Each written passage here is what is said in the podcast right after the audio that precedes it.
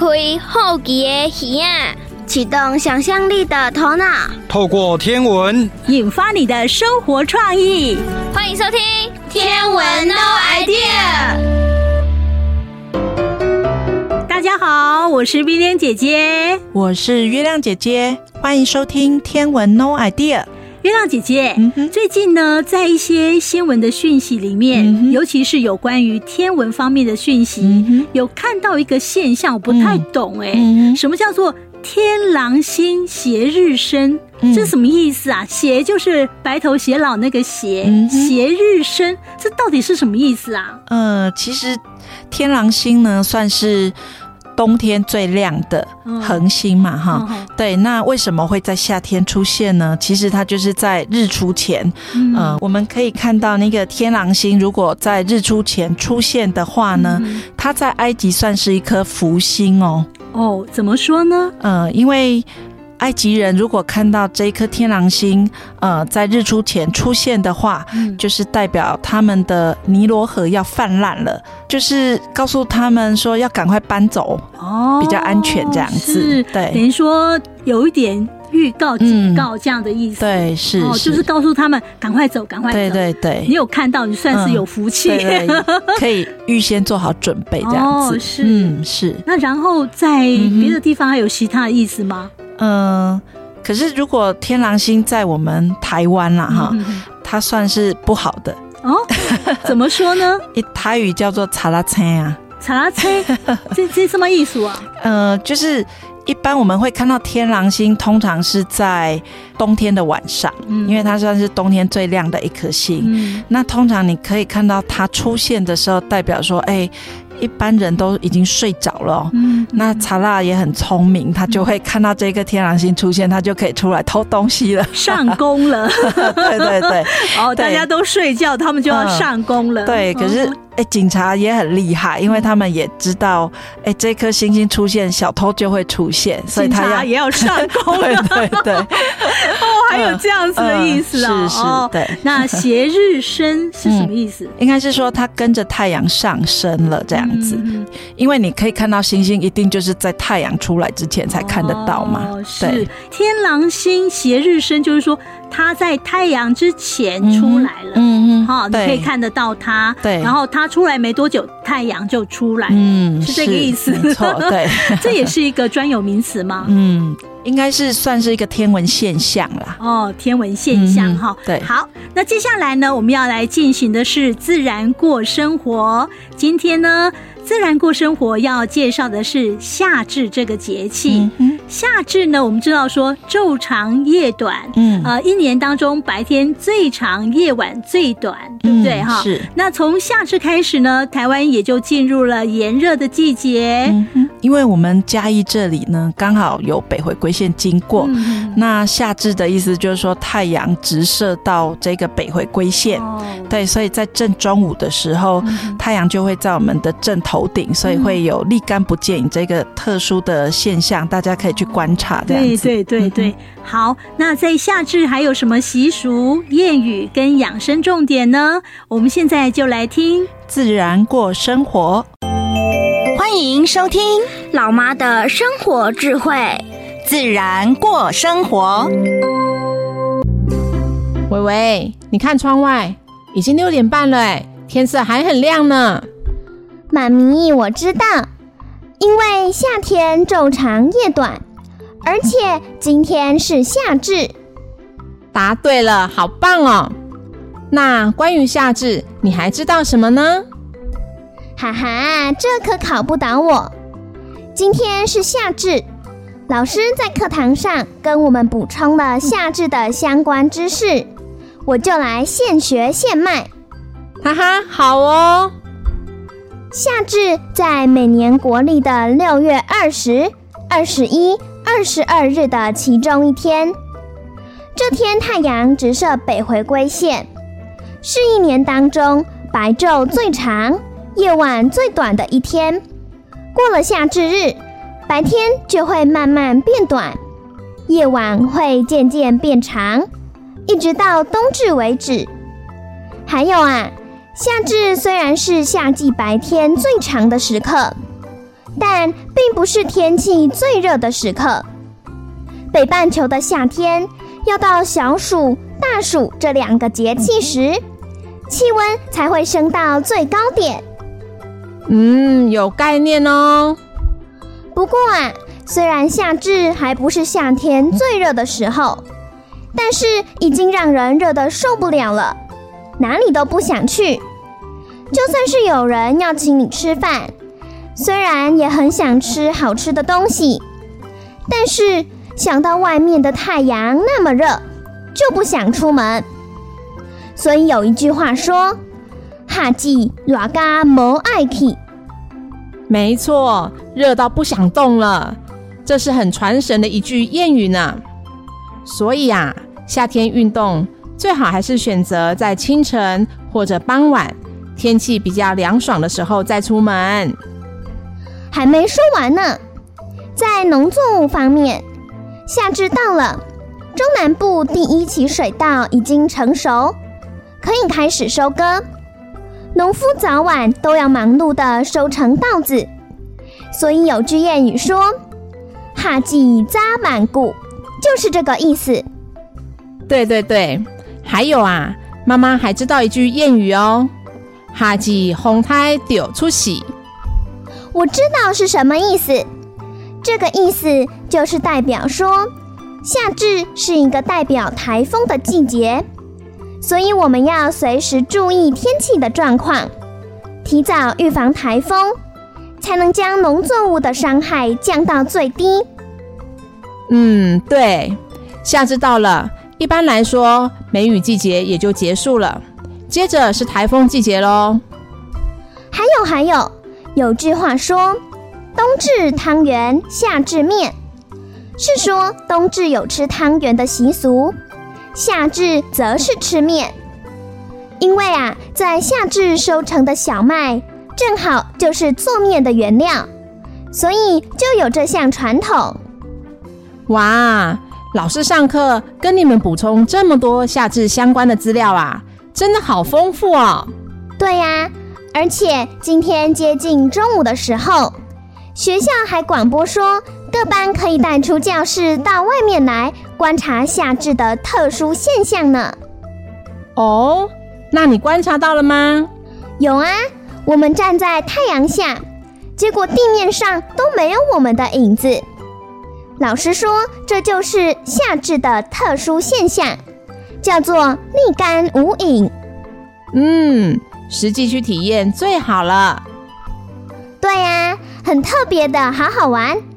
不过还好不是每天都没有影子，不然我们下课就不能玩踩影子的游戏了。哈哈哈。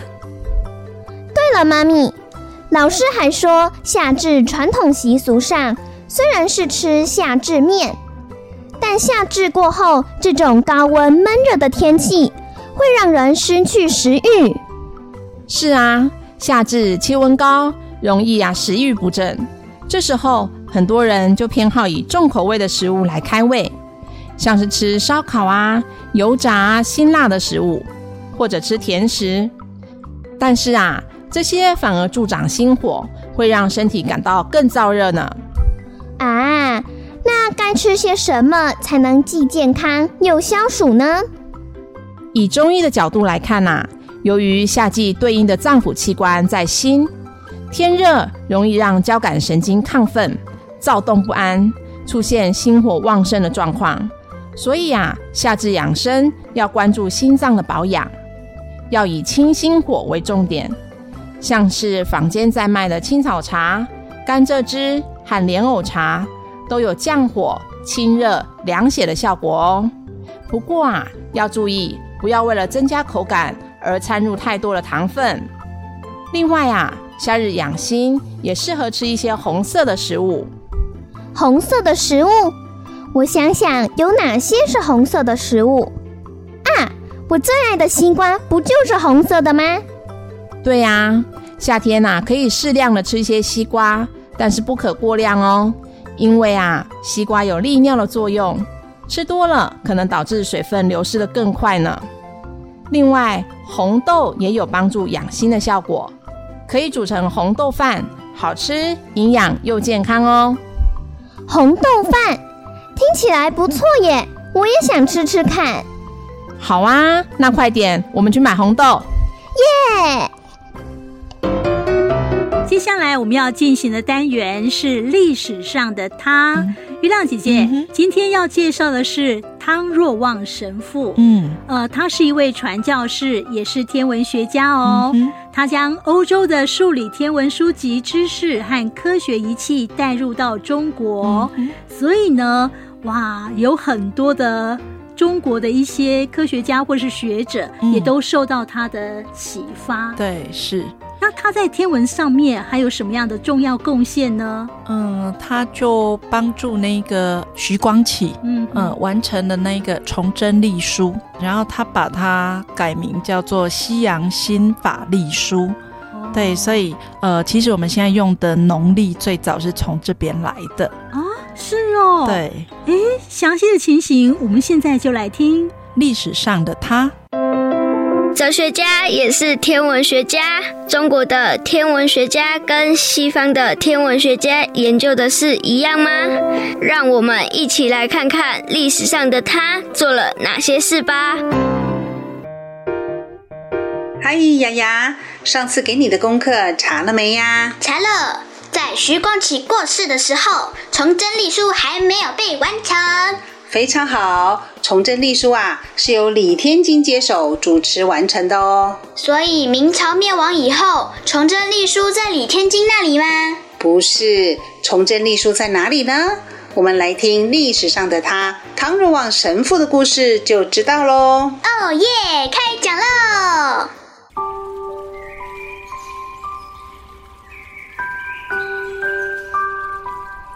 汤若望字道卫。一五九一年出生，德国人，神圣罗马帝国的学者、神父、传教士和天文学家。他是清朝第一任钦天监的主管哦。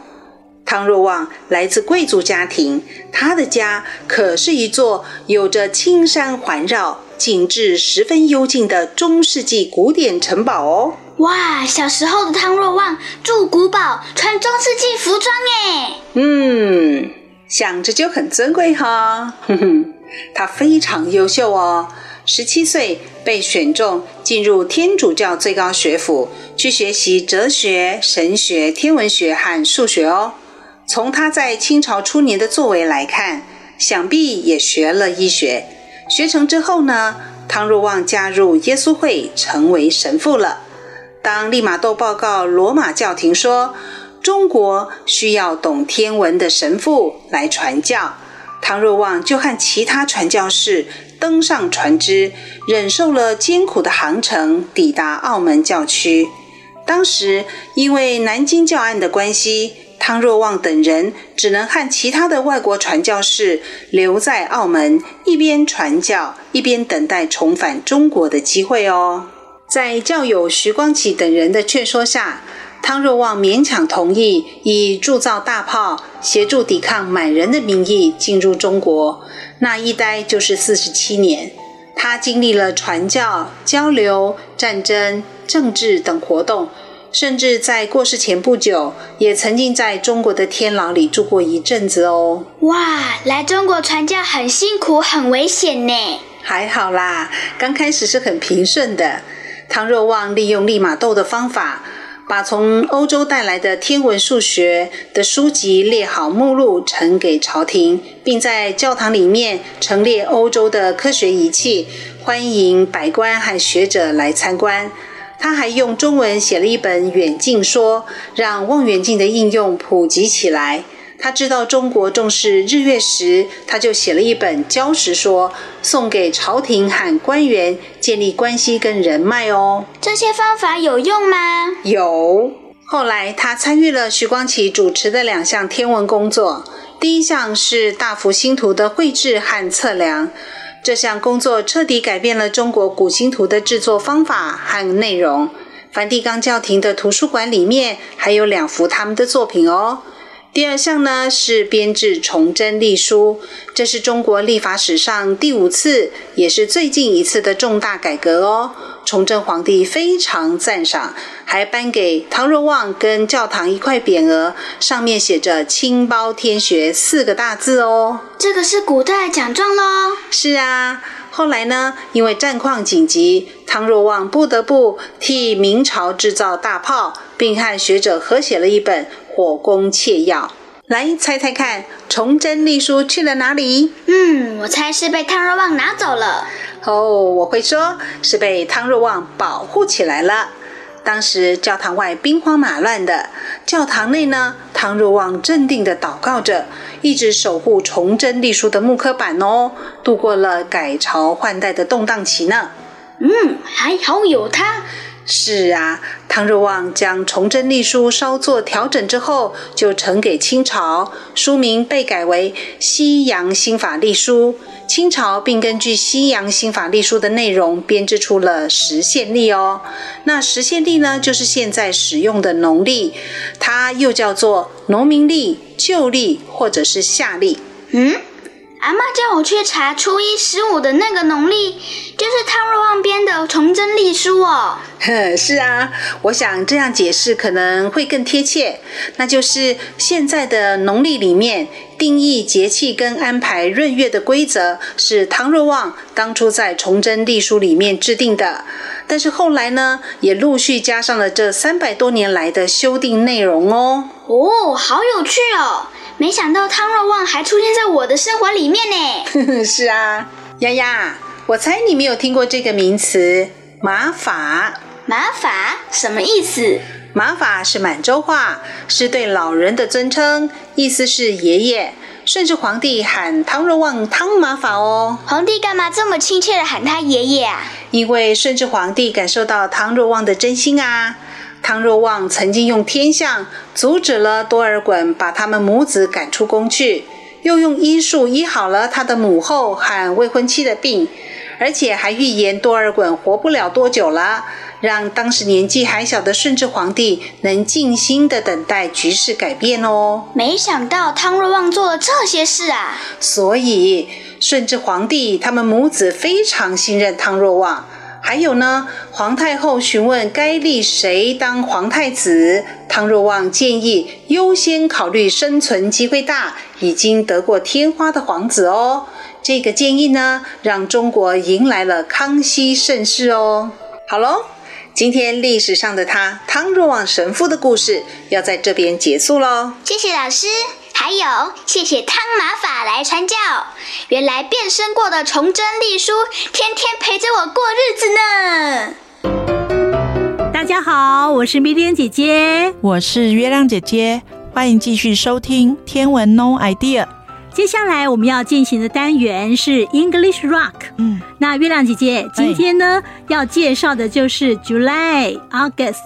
还有 September，嗯，它的命名由来哈。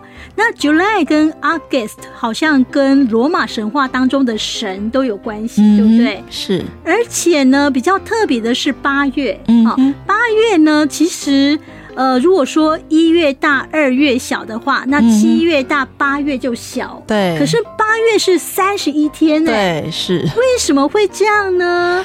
其实八月这个名字的由来是那个乌大维，嗯，那他算是凯撒大帝的外甥，哦，哎，那他他为了想要跟凯撒大帝平起平坐，嗯，因为七月算是用凯撒大帝出生的月份来命名，对，那所以他就想说，那他也要跟他一样，呃，三十一天，所以他就把二月给他拿了一天过来这边补。哦哦，所以二月比较少，对对？对，是。哦，原来是这样子啊，是没错。好，详细的情形，我们现在就来听。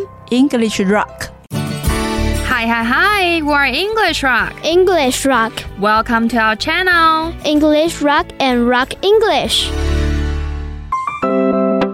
Hey, hey, hey! Welcome to English Rock. English Rock. Let's rock English. Wow, it's so hot today. 今天太热了吧？I'm nearly melting. 我要融化了。Yes, summer is coming. 对啊，夏天来了呢。What do you want to do in August? 你八月份你有打算要做什么吗？I have summer vacation in August. 我八月放暑假。 Of course, I know that. 我当然知道你八月暑假。I mean, do you have any activities or plans in the summer vacation? 我是问你，暑假你有没有什么活动或计划的安排 ？I thought I will go for a swim at the beach, go camping, go to an amusement park. 我打算要去海边游泳，还要去露营。还要去游乐园。Oh my gosh! Swimming, go camping, even go to amusement park. Wow, what a full schedule! 天哪，那行程太满太棒了吧 ！Would you want to go to the museum with me to see the exhibition? 那你想不想跟我去博物馆看一个展览呢？Do you have free time? 你有时间吗？What is the topic about? 那个展览是关于什么的？It's about Caesar，是关于凯撒的。Do you mean Caesar in 传说对决，or Caesar in Caesar salad？ 还是凯撒沙拉里的凯撒？Of course not. You really think those things were put in the museum？你怎么可能觉得这些东西会放在博物馆展览呢？Don't be so serious. I'm just kidding. What is the Caesar you are talking about? 哎，你不要这么过于认真嘛，我不过就是开个玩笑而已。啊，不然你说的凯撒是什么 ？Caesar was a famous king emperor. He made many great achievements. So people named the month of his birth by his name in memory of him after he died. Then July was born. Caesar 凯撒大帝是一个很有名的帝王或者是皇帝吧，我们可以这样理解。他曾经立下很多的丰功伟业， 所以在他死之后呢，人们为了纪念他，就将他出生的那个月份来的命名，所以 July 就这样子出生了。So amazing，这么厉害啊！What great things did Caesar do to make July be named by his name? 凯撒大帝究竟是做了哪些伟大的事情，能让七月以他的名字来命名呢？Um, actually, I really don't know, but I think we can find the answer in the museums. 其实我不是很清楚诶，就听说嘛，所以我也在想，我们要去博物馆找答案呢。I remember that months in the past were usually named by God's name。 我记得以前的月份通常都是以神的名字来做命名。I never thought that humans could be as famous as gods. He must be very powerful. Are there any other months named by human besides July？没想到人类居然可以与神齐名，想必他一定是非常厉害。 那除了七月以外，还有其他的月份是以人物作为命名的吗？Of course, there's one more。当然还有啦，That is August，那就是在八月。但是它的故事由来呢，就好像没这么的有名。据说呢，在凯撒大帝死亡之后，就由他的外甥屋大维续任罗马帝皇。屋大维为了跟凯撒大帝可以齐名，所以他就想，他也要用他的名字来命名月份。虽然他的生日是在九月。可是屋大维呢，却决定要用八月来命名，因为屋大维登基之后，罗马元老院在八月授予他 Augustus 的尊号，所以呢，他就决定用这个尊号 Augustus 来命名八月。另外，原来八月比七月少一天，可是这个屋大维啊，为了希望自己可以跟凯撒大帝 The Caesar 平起平坐。他就决定从二月 February 抽出一天加在八月，从此之后呢，February 二月就少了一天了。So cool! I want to name the month by my name too. 太酷了！我也想用我的名字来帮月份命名。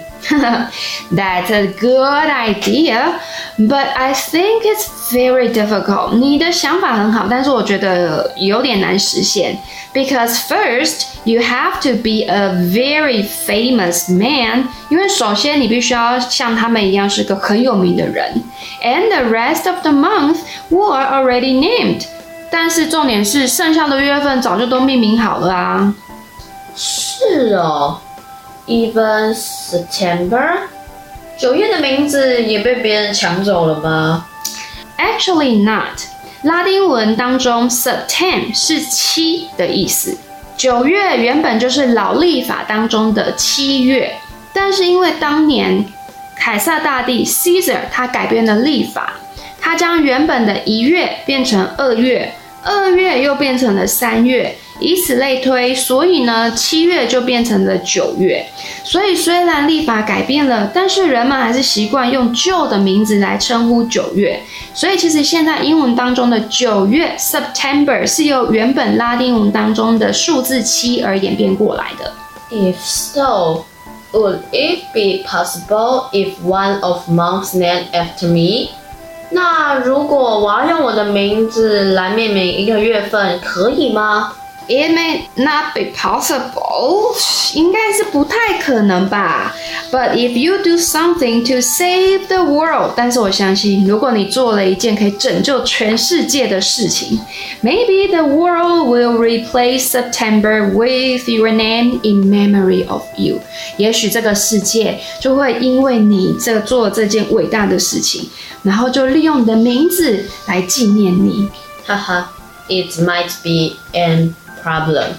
Let's go to the museum to see the legendary Caesar, who can name the month by his name. 唉，我们还是乖乖的去博物馆看那位能够以自己名字命名的传奇人物凯撒吧。Okay, let's go. July, July，七月。August, August，八月。September, September，九月。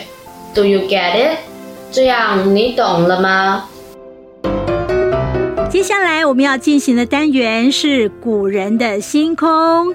月亮姐姐，嗯、今天呢要讲的故事是双鱼座的故事。嗯哎，双鱼座好像我很少去观测双鱼座，哎，哎，因为它不亮，不容易观测哈。是。那我们应该怎么观测？往哪个方向？它是哪一个季节呢？嗯哼，嗯、呃，双鱼座呢，它会出现在秋天。如果要比较好找的话，是要用秋季四边形来寻找它。嗯对，秋季四边形是很明显的，这一个四个星点就连成一个大的，几乎是一个嗯，算是一个正方形的感觉。嗯、那从它的东南方呢，就会看到一个很不明显的一个大的 V 字形。嗯、对，那 V 字形的两端呢，其实就是这两条鱼。哎，这两条鱼它并不是绑在一起。它是在 V 字形的各自一端，是是，嗯哦，对。但是我们这样看好像是很近，可是，在天空上它是有一段距离的，对，对对，范围还蛮大的。哦，嗯、是是。好，如果天气好的话，或许你很 lucky 可以找得到哦。嗯哼。好，那我们在找之前先来听故事。嗯、好，那我们现在就来进行古人的星空。你听过哪些关于星空的故事呢？星星的故事不只有希腊神话哦。古人的星空，带您遨游全世界精彩的星空传说。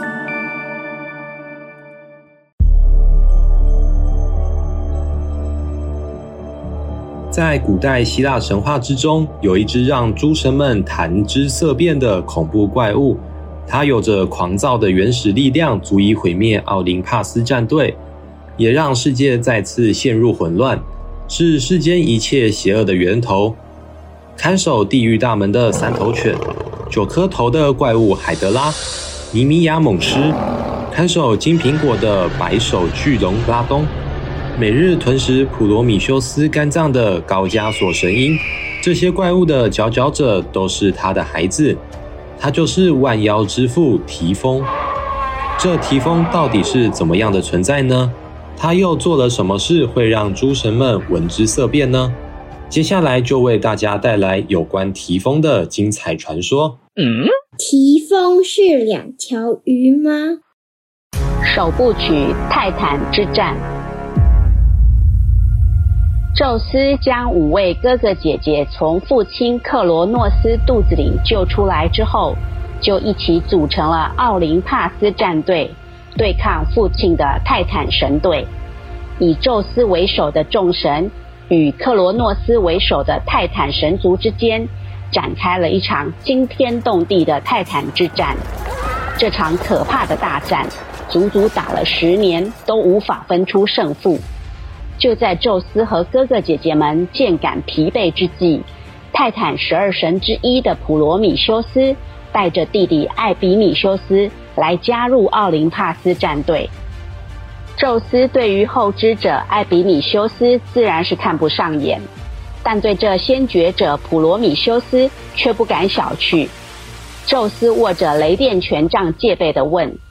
狡猾的普罗米修斯，你为何来到奥林帕斯？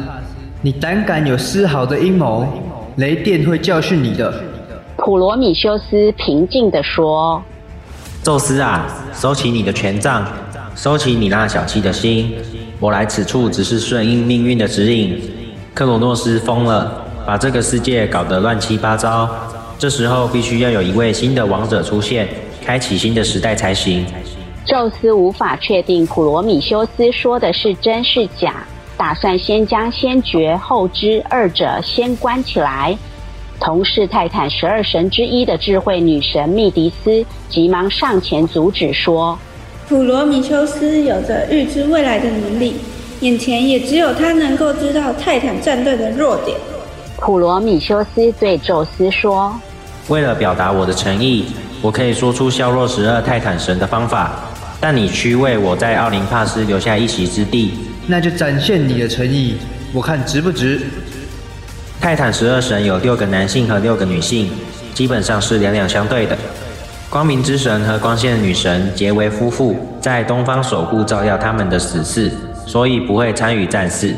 海洋泰坦和水之母两位结合，生育了数千条河流与泉水之神。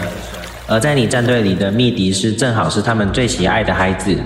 所以两位泰坦神也会保持中立，自然也不会参一脚。嗯，分析的不错。父神克罗诺斯和时光女神瑞亚结合，瑞亚是宙斯你的母亲，也不会参战。当然，天体之神和预言之神是夫妻，他们非常疼爱自己的两位女儿。宙斯，你只要将他们其中一个勾引过来即可。剩下两位女泰坦，当然只要宙斯你出马，也能吸引他们到我们的战队来。哈哈，这真是太有诚意了，我喜欢。也就是说，宙斯，你只要成功的追到这三位女泰坦，就可以将泰坦战队削减到只剩三位男性泰坦。宙斯成功的执行普罗米修斯这终极战略，打破双方战队的平衡，并运用巨人神族的强大力量，配合精湛武器，彻底击溃了泰坦神队，赢得战争。战败的泰坦神队被关进了地狱深渊监牢中，而宙斯也登上了奥林帕斯神王之位。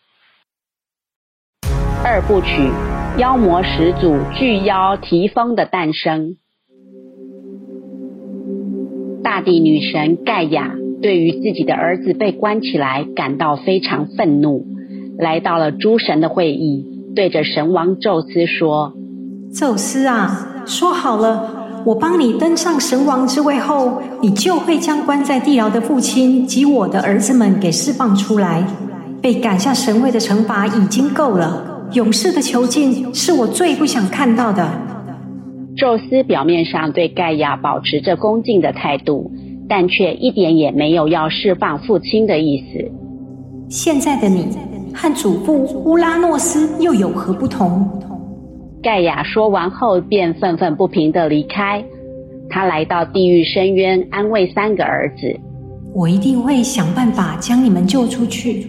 在这之前，你们先好好睡下吧。”当盖亚仍怀着一股怒气就要离开地狱之际，深渊之神塔尔塔罗斯出现了，并对盖亚说：“我能感受到你的愤怒，让我们结合生下报复宙斯的黑暗力量吧。”于是，地下最暗黑的深渊之神利用了地表最强实体大地之母的怨念，生下了这只既可怕又想要毁灭世界的怪物提丰。提丰诞生之际。地天的黑烟一转眼便弥漫了整个人间，庞大的身躯几乎填满了整个地狱深渊。它有着一百颗巨龙的头颅，每颗头颅的眼里都溢出了地狱的火焰。当这些头颅一起嘶吼咆哮时，轰隆的声音比雷声更巨大。当它步入海中，水深还不及它的腰。他走过的地方燃烧着把一切毁灭的地狱业火，让在奥林帕斯山原本高枕无忧的诸神也感到彻骨的寒意和威胁。三部曲，曲终神魔散。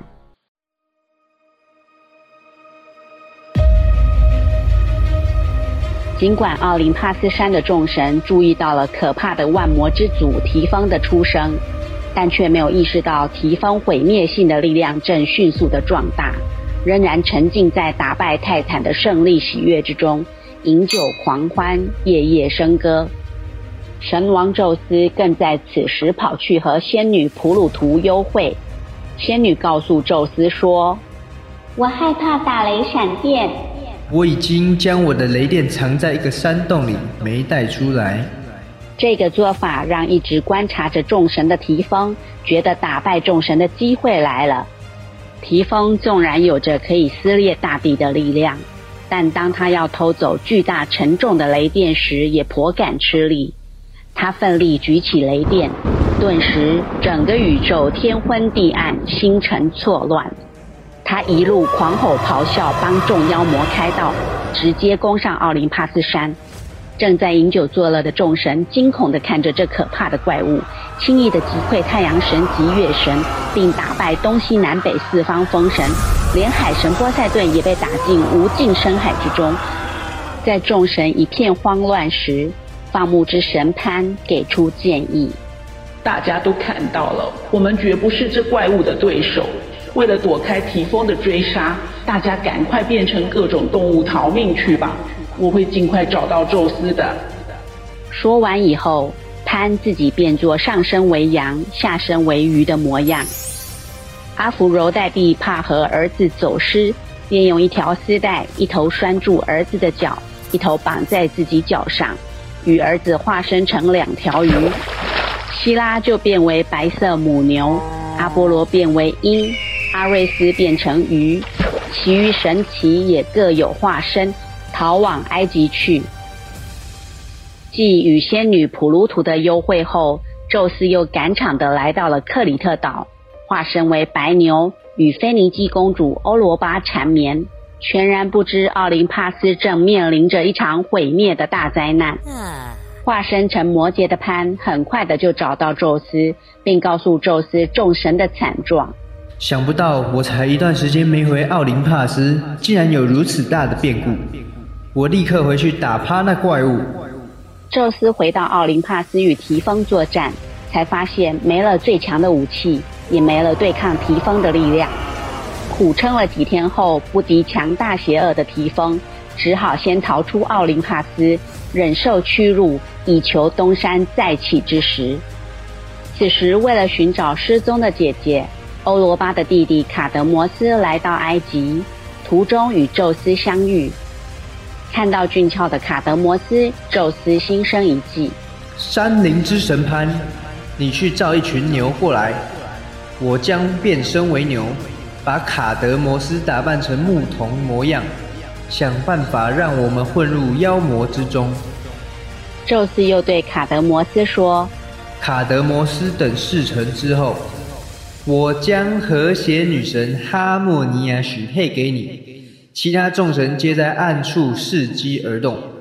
卡德摩斯很乐意地答应了，乔装一番，赶着牛群就来到妖魔阵营附近，吹着动听的芦笛。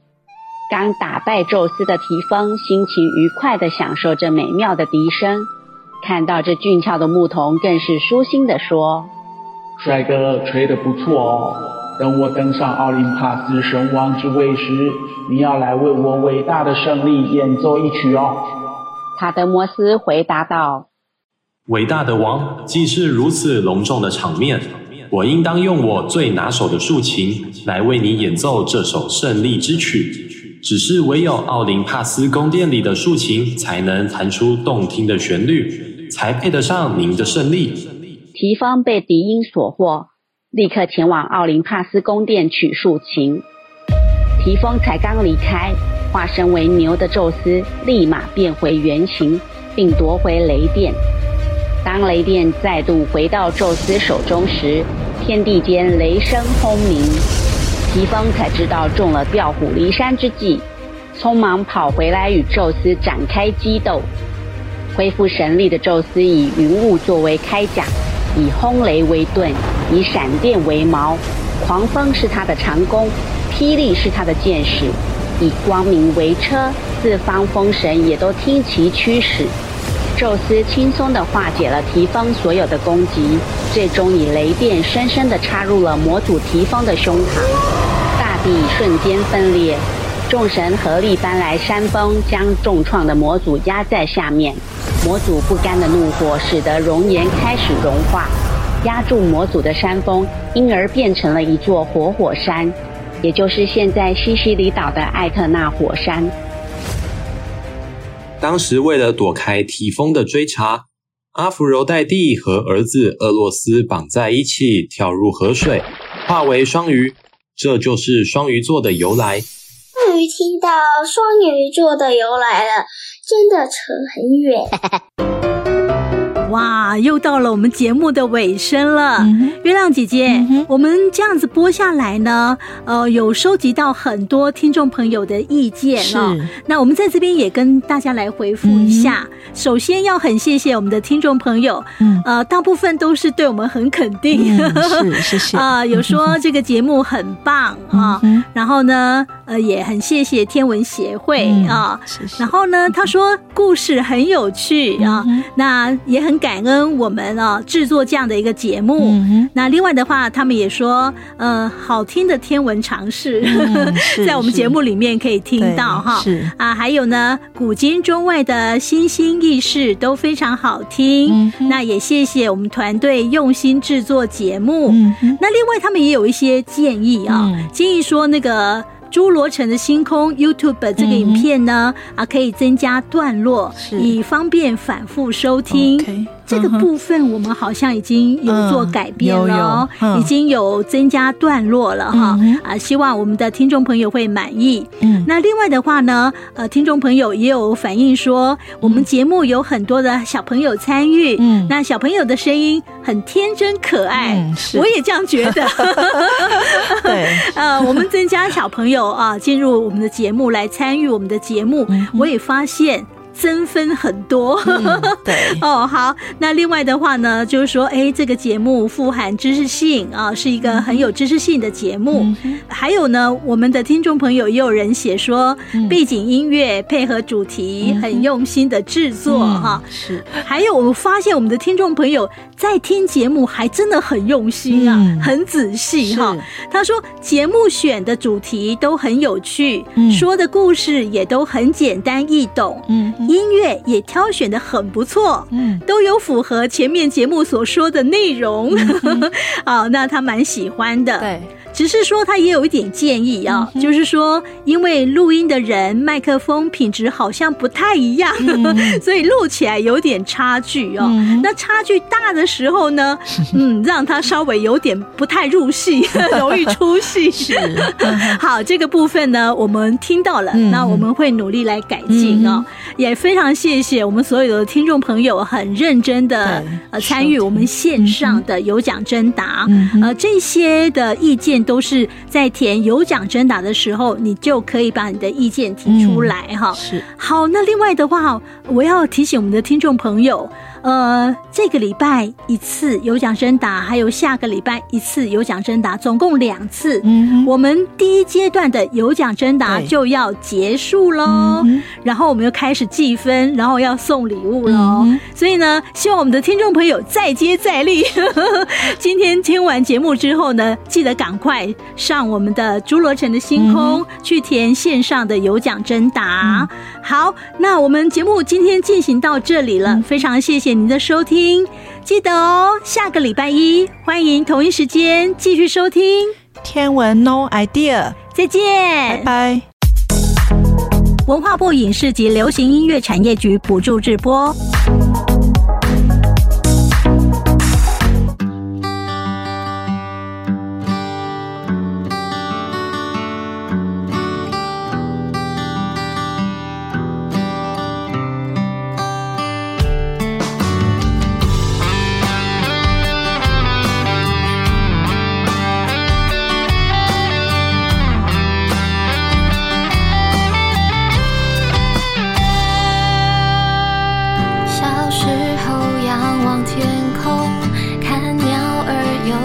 飞过，好奇的想着云朵，它的背后会藏些什么？